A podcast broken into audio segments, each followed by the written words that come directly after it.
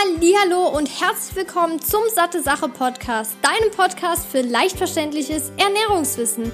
Mein Name ist Laura Merten, ich bin 25 und studierte Ökotrophologin. Ich begrüße dich zurück hier beim Satte Sache Podcast und freue mich, dass du wieder eingeschaltet hast zu einer neuen Episode.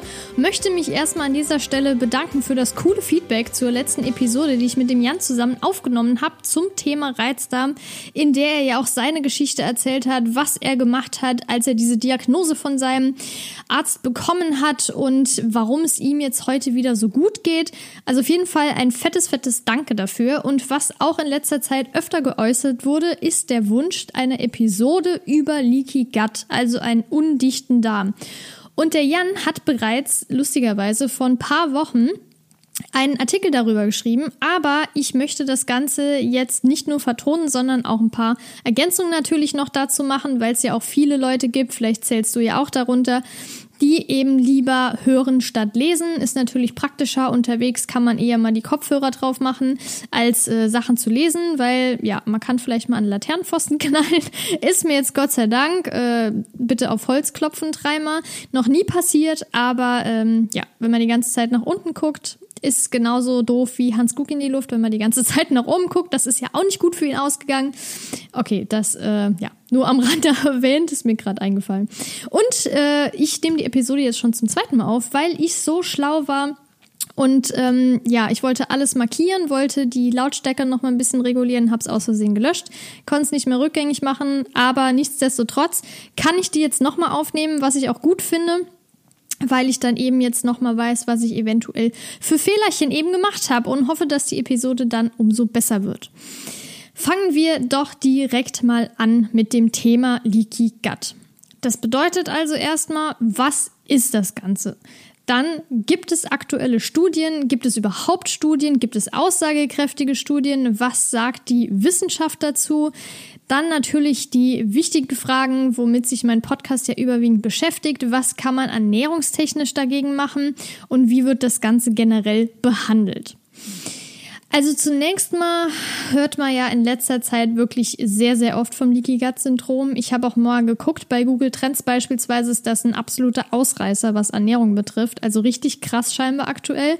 Ich habe auch gesehen, es gibt jetzt ein neues Kochbuch zum Thema Leaky Gut. Das habe ich mal an Amazon, da gab es ein paar Seiten, die man sich angucken konnte, kostenlos ein bisschen durchgeblättert. Sie beschreibt im Grunde auch, wie die Darmwand funktioniert und warum es schlecht ist, wenn die Darmwand durchlässig ist und gibt da eben noch ein paar Rezepte mit an die Hand, die helfen sollen, das Ganze zu behandeln. Was ich dazu, was meine Gedanken dazu sind, werde ich auf jeden Fall zum Schluss, wenn wir bei Ernährung sind, nochmal drauf kommen oder mit dir mitteilen. Aber nichtsdestotrotz hat sie das auf jeden Fall schon mal gut beschrieben. Das Ganze, wie das aufgebaut ist, was funktioniert oder was dann nicht mehr funktioniert. Also nur an dieser Stelle merkt man vielleicht auch, dass das Interesse auf jeden Fall besteht. Und ich meine, der Jan und ich oder auch ich teilweise haben ja, oh mein Gott, hier gingen gerade so viele Vögel vorbei. Okay, sorry, das muss gerade loswerden. Das war gerade richtig, richtig gruselig. Horror-Szenario und genauso guter Überle gute, gute Überleitung. Äh, Horror-Szenario denken ja auch viele erstmal, beziehungsweise ich meine, undichter Darm, wie gesagt, ich habe mit dem Jan schon Episoden darüber aufgenommen, wie wichtig unsere Darmgesundheit ist. Und dann klingt natürlich, wenn man undichten Darm hat, das erstmal nach einem richtigen Horrorszenario. Aber die Frage ist natürlich, ist es wirklich so schlimm, wie oft dargestellt? Das gibt es natürlich in vielen, vielen Dingen, dass manchmal das Ganze so schlimm dargestellt wird, aber letztendlich vielleicht nicht, zumindest für alle so schlimm ist, wie es letztendlich äh, propagiert wird. Das heißt, was sagt die Wissenschaft dazu? Ist es überhaupt so schlimm? Gibt es da irgendwelche Möglichkeiten zu behandeln oder braucht man das gar nicht zu behandeln? Wenn du noch mal was über die Darmgesundheit, über die Darmflora und so weiter hören möchtest, guck dir auf jeden Fall noch die anderen Episoden an. Leider kann ich hier jetzt irgendwie nicht so die, Episoden direkt verlinken, aber ich habe jetzt noch keine 1000 Episoden, da kannst du ja mal durchgucken. Einfach zum Thema Darm, da gibt es mehrere und da haben wir die Sachen auch ausführlich besprochen. Und es gibt, soweit ich weiß, auch ein QA, wo wir sehr, sehr viele Fragen von Instagram und E-Mails und so weiter zusammengestellt haben und beantwortet haben. Da findest du garantiert mit noch viele weitere Informationen, die zusätzlich auf jeden Fall noch sehr hilfreich sind. Im Prinzip ist der Darm ja sehr, sehr groß und wie viele andere Organe gibt es eine Wand. Und das ist jetzt in dem Fall logischerweise die Darmwand. Und das ist auch unsere intestinale Barriere. Das heißt, das ist natürlich wichtig, damit Dinge, die im Darm bleiben sollen, auch dort bleiben und nicht in andere bzw. in die Umgebung abgegeben wird. Und deshalb brauchen wir natürlich eine Barriere, eine Schutzfunktion und die Darmwand ist eben dazu da. Und wenn der Darm nicht mehr ganz funktioniert, funktioniert die natürlich auch nicht mehr, sodass auch manche Dinge, die nicht in den Umgebung, in die Umgebung abgegeben werden sollten, leider dahin gehen. Und das ist natürlich nicht so optimal. In Studien ist es aktuell so, oder manche Wissenschaftler, Mediziner sagen, ja, nee, undichter Darm, sowas gibt es auf gar keinen Fall.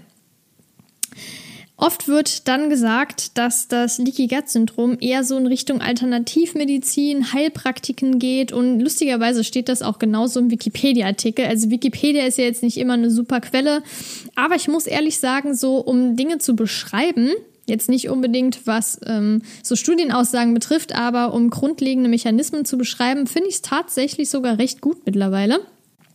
Und da steht eben drin, beziehungsweise ist beschrieben, dass das Leaky Gut Syndrom eher von den Alternativmedizinern quasi, ja, ähm, von denen eben darüber gesprochen wird und behandelt wird. Und jetzt ist es natürlich wichtig, dass viele Wissenschaftler, die das Ganze auch untersuchen, forschen, hinterfragen und so, auch dazu noch Forschungen anstellen, weil das Problem ist eben, dass aktuell so gut wie keine Humanstudien gibt, also Studien mit Menschen, sondern eher mit Tieren, weil das praktikabler ist, weil das schneller geht und es gibt so viele Gründe, warum das gemacht wird.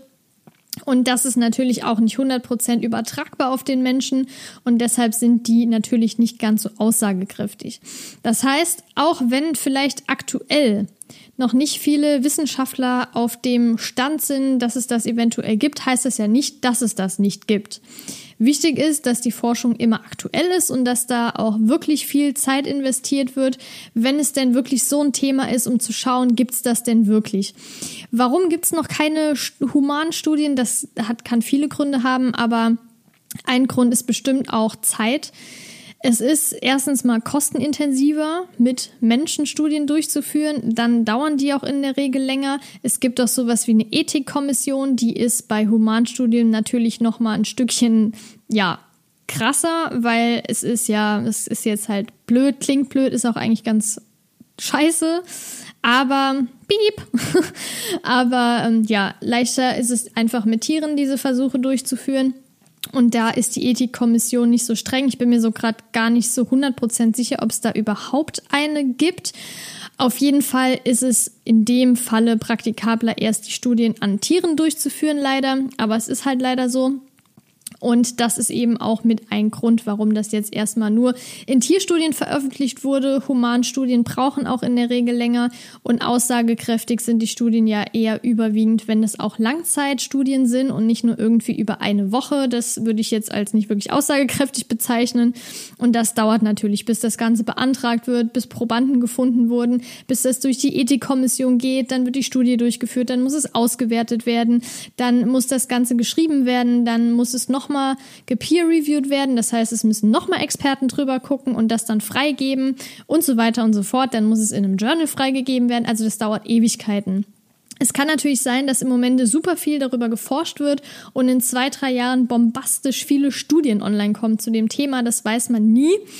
Aber es ist auf jeden Fall so, dass die Wissenschaft in der Regel immer drauf und dran ist, neue Dinge zu erforschen oder auch alte Dinge mal wieder aufzugreifen und neu zu überholen, neu zu forschen, weil es einfach kontinuierlich immer neue Dinge gibt, Updates und so weiter.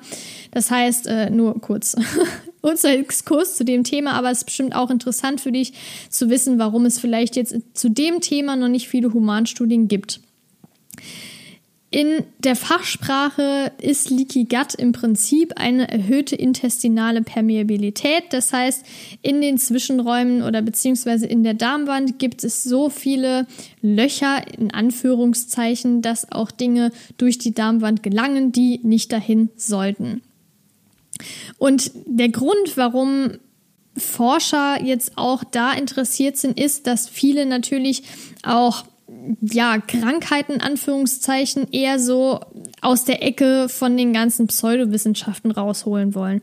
Es gibt natürlich Dinge, wo auch dann Studien zeigen, nee, das ist einfach Quatsch, das macht keinen Sinn. Aber natürlich gibt's auch dann nochmal auf der anderen Seite Studien, die denken, ah ja stimmt, das ist ja gar kein Quatsch, das hier, das nehmen wir jetzt mal richtig raus und untersuchen das und gucken auch, woran das jetzt genau liegt, was sind das für Mechanismen und so weiter. Und das ist eben auch ein Bestreben zum Thema Leaky Gut. Es gibt einen Blog von der Harvard University, den finde ich ganz gut. Da gibt es nicht so viele Artikel, beziehungsweise nicht so viele neue Artikel, aber wenn, dann sind die ziemlich gut geschrieben.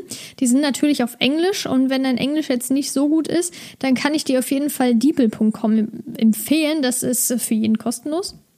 Und zwar kannst du da auch mehrere Sätze, also auch Texte rein kopieren, ist natürlich wie bei jedem Übersetzer nicht 100 Prozent, aber auf jeden Fall zum Verstehen schon ganz gut. Also wenn du dich dafür interessierst, das ist jetzt keine Werbung oder so, aber ich finde es einfach super praktisch.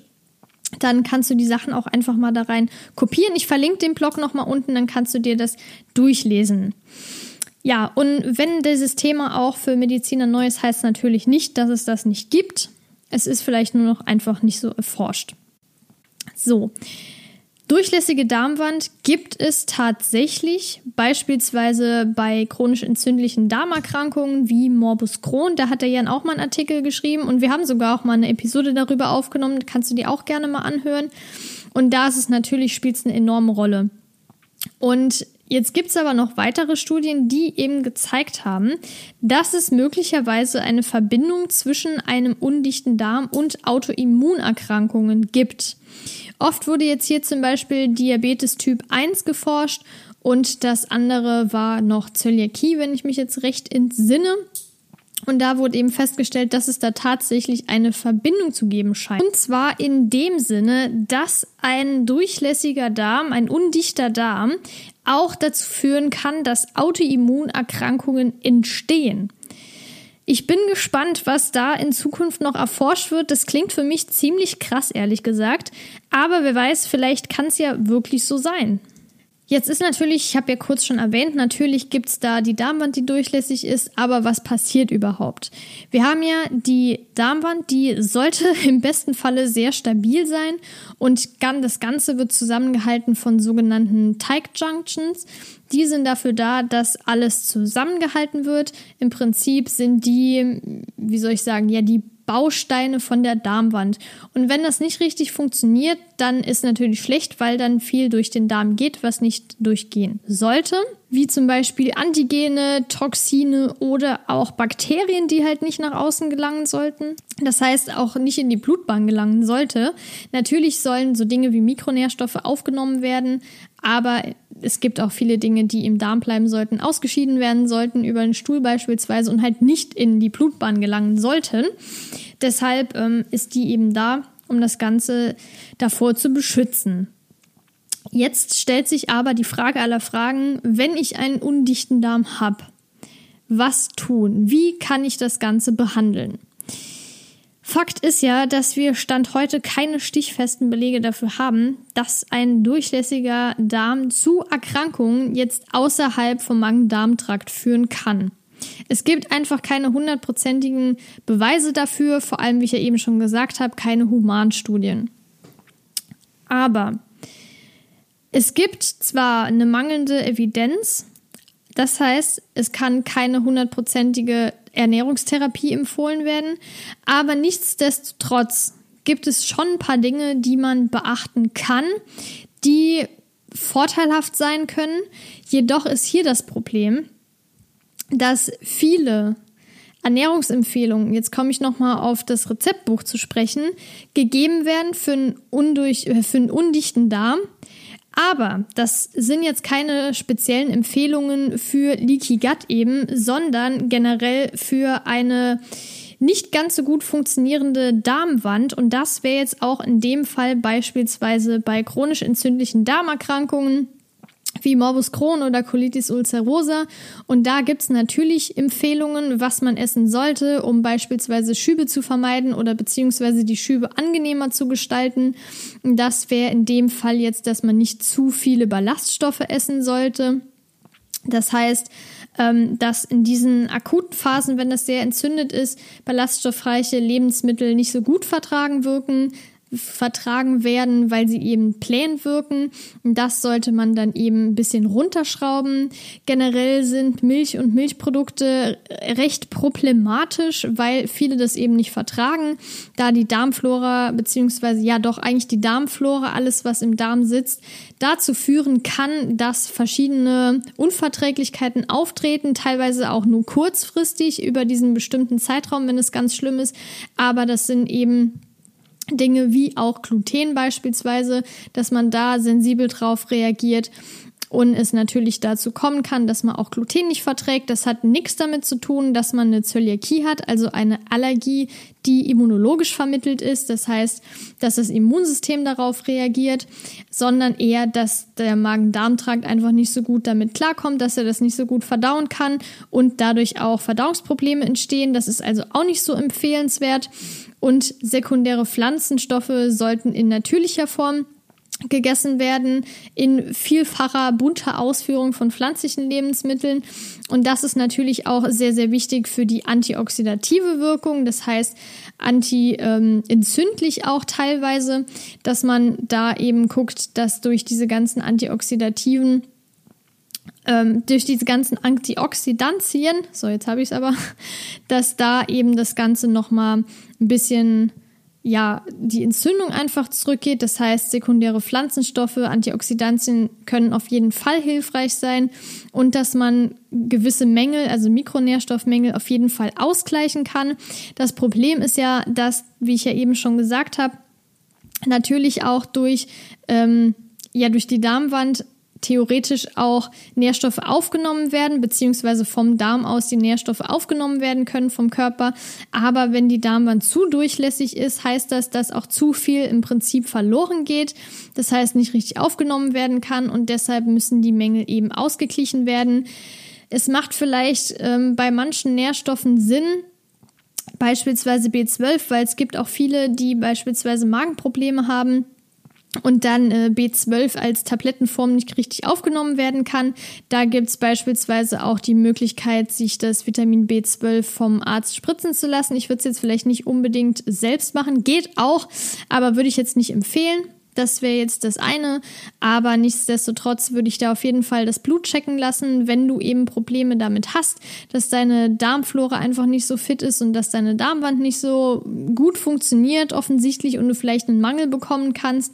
Lass das Blut checken und gleich gegebenenfalls die Mängel aus. Sprech da auf jeden Fall mit deinem Arzt und das habe ich jetzt auch schon gefühlt in fast jeder zweiten Episode gesagt. Es ist wichtig, vorher alles zu checken und nicht einfach ziellos zu supplementieren.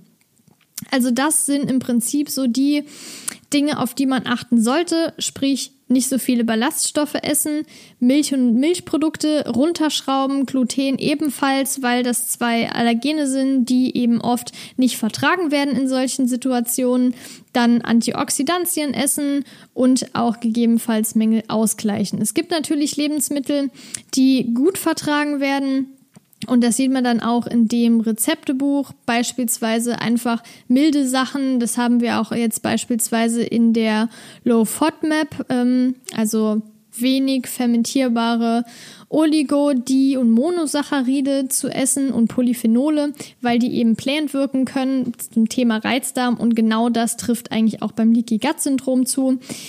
Fazitmäßig jetzt zu sagen, ja, ähm, Aktuell ist es wissenschaftlich noch ziemlich schwer, irgendwas aussagekräftig zu sagen zum Thema Leaky Gut. Es gibt auf jeden Fall Erkrankungen wie Morbus Crohn oder Colitis ulcerosa, wenn die, wenn der Darm entzündet ist, dass eben auch die Darmwand durchlässiger wird. Das ist Fakt. Aber dass jetzt wie vielfach behauptet, alle möglichen Erkrankungen nur auf den undichten Darm zurückzuführen sind, finde ich ehrlich gesagt übertrieben. Und das ist dann auch oft der Grund, ähm, weshalb viele Produkte verkauft werden. Also wenn man jetzt mal, ich kenne auch ein paar Heilpraktiker, habe auch mit denen schon gesprochen. Es gibt natürlich auch Internetseiten von Heilpraktikern, die dann praktischerweise direkt noch einen Online-Shop dahinter haben. Die führen eben super, super viele Sachen zurück auf einen kaputten Darm und so weiter und so fort, eine, äh, eine durchlässige Wand. Natürlich ist es sehr, sehr wichtig, dass der Darm funktioniert, dass da alles im grünen Bereich ist, aber jetzt zu sagen, dass alle möglichen Erkrankungen darauf zurückzuführen sind, das finde ich schon leicht übertrieben, beziehungsweise sehr übertrieben, ehrlich gesagt. Und da würde ich auch wirklich aufpassen mit den ganzen Aussagen. Es gibt gegebenenfalls eine Verbindung von Autoimmunerkrankung und einem undichten Darm, aber logischerweise löst ein undichter Darm keine Autoimmunerkrankung aus. Das äh, würde wenig Sinn ergeben. Aber wenn man eine Autoimmunerkrankung hat und das Immunsystem eben größtenteils im Darm sitzt, kann es eben sein, dass dadurch auch der Darm angegriffen wird, eventuell. Und das wiederum sollte man eben aufpassen, dass es nicht auftritt. Aber dass das jetzt wirklich so ist, das ist eben in Humanstudien noch nicht bewiesen worden. Und deshalb würde ich mit diesen Aussagen echt vorsichtig sein.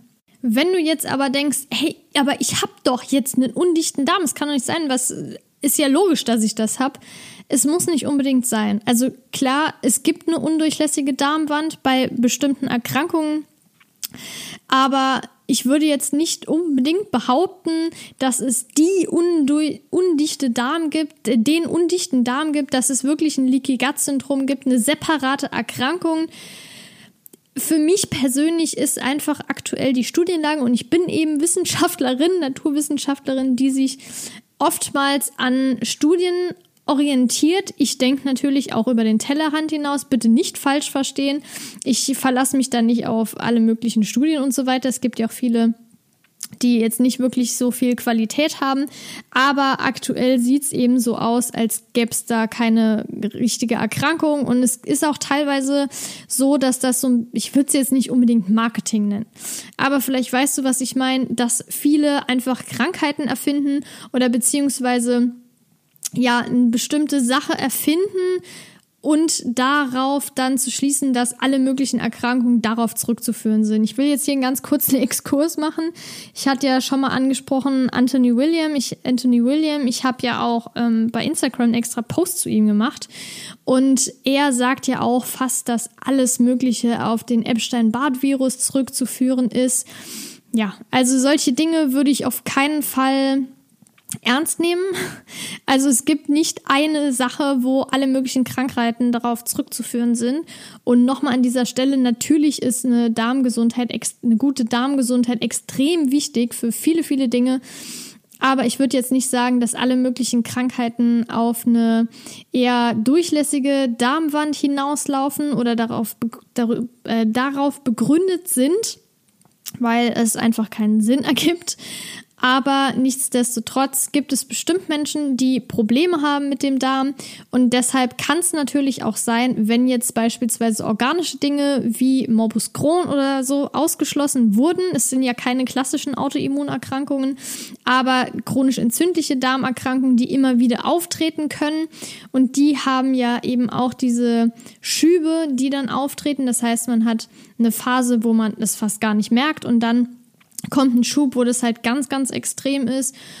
Da würde ich, wenn das ausgeschlossen ist, überlegen, woran liegt das, dass du beispielsweise mehr Blähungen hast, irgendwie Durchfall oder vielleicht sonstige Magen-Darm-Probleme, Schmerzen und so weiter. Also da würde ich andere Sachen noch abklären und nicht direkt denken, du hast jetzt äh, Leaky Gut-Syndrom und musst jetzt alle möglichen Produkte kaufen, weil man das ja wirklich oft, also ich habe mich da jetzt im Internet ein bisschen durchgeklickt, verschiedene Seiten, die dann direkt die äh, die Gut-Kur verkaufen mit Probiotika, Präbiotika und allen möglichen Sachen. Dann noch einen Darmeinlauf äh, empfehlen, was absolut schwachsinnig ist. Also es ist so ein bisschen widersprüchlich. Aber gut, man kann ja alles verkaufen. Und da an dieser Stelle nochmal als Fazit. Die Darmwand kann durchlässig sein, die kann undicht sein bei bestimmten Erkrankungen. Möglicherweise gibt es eine Verbindung von einem undichten Darm und Autoimmunerkrankungen, weil das Immunsystem ja auch viel im Darm sitzt und ein, ein ungesunder Darm, nenne ich es jetzt mal, darauf zurückzuführen, äh, darauf in einem Moment dazu führen kann, dass es eben auch anderwertige Probleme gibt. Aber dass es jetzt den undichten Darm gibt und darauf alle möglichen Erkrankungen zurückzuführen sind, ist meiner Meinung nach Quatsch. Und ich würde jetzt auch eher zu dir sagen, dass du keine unbegründete Angst haben sollst und vor allem auch keine Erkrankung irgendwo hineindichten, die es einfach nicht gibt. Wenn du Probleme hast, wie gesagt, geh zum Arzt, geh, ich will jetzt keinen Hate verbreiten, aber ich würde sagen, geh erstmal zum Arzt, lass, lass dich durchchecken, lass organische Sachen eventuell ausschließen und geh nicht direkt zum Heilpraktiker. Wenn du merkst, du fühlst dich bei dem Arzt nicht wohl, der speist dich ab mit irgendwas, dann kannst du ja mal hingehen, vielleicht denken, denkt diese Person dann auch noch mal ein bisschen weiter. Oder Du guckst einfach mal, was du bei deiner Ernährung, deinem Lebensstil ändern kannst. Oft ist das Ganze ja auch auf die Psyche zurückzuführen, auf Stress und so weiter. Stress, viele sagen ja, wenn du zum Arzt gehst, ja, das ist stressbedingt. Das klingt zwar im ersten Moment echt kacke und man denkt sich ja vielen Dank, aber es ist leider oft so. Und Stress muss ja nicht unbedingt bedeuten, dass man jetzt jeden Tag einen Termin hat. Stress kann ja viele Sachen viele Ursachen haben psychischen Stress und so weiter. Und da würde ich auf jeden Fall mal analysieren, wie aktuell deine Ernährung aussieht, wie sieht generell dein Lebensstil aus, ist das alles relativ ausgeglichen, fühlst du dich auch ausgeglichen oder bist du unter Strom, hast irgendeinen Leidensdruck im Moment und so weiter. Also das würde ich definitiv in Angriff nehmen. Wenn es dich interessiert, hör gerne in die letzte Episode rein zum Thema Reizdarm. Da habe ich mit dem Jan darüber gesprochen, weil der ja auch davon betroffen war lange Zeit. Und das ist ja auch eher eine Ausschlussdiagnose, was er dagegen getan hat. Vielleicht hilft dir das auch schon weiter. Aber ich würde jetzt keine unbegründete Panik hier schieben. In der Regel, wenn organische Sachen ausgeschlossen wurden, ist es nichts ganz Gravierendes und ich würde auch jetzt nicht sagen, dass du sofort eine andere Erkrankung gibst, kriegst, nur weil dein Darm jetzt im Moment vielleicht nicht so 100% fit ist. Ja, das war's mit der Episode. Ich hoffe, du konntest Informationen daraus ziehen. Ich hoffe, ich konnte dein Wissensspektrum erweitern und auch jetzt ein bisschen da mit diesem Thema aufräumen. Ja, ich wünsche dir auf jeden Fall noch eine schöne Zeit, eine gesunde Zeit und würde mich sehr, sehr freuen, wenn du den Podcast abonnierst. Dann bekommst du auch direkt eine Nachricht, sobald eine neue Episode hochgeladen wurde. Und vor allem auch, wenn dir der Podcast gefällt, du den bewertest. Bei iTunes geht das ja einfach mit einem Klickchen auf die fünf Sterne. Das würde mich natürlich am meisten freuen. Und ja, dann würde ich sagen, wir hören uns hoffentlich beim nächsten Mal wieder und bis dahin, deine Laura.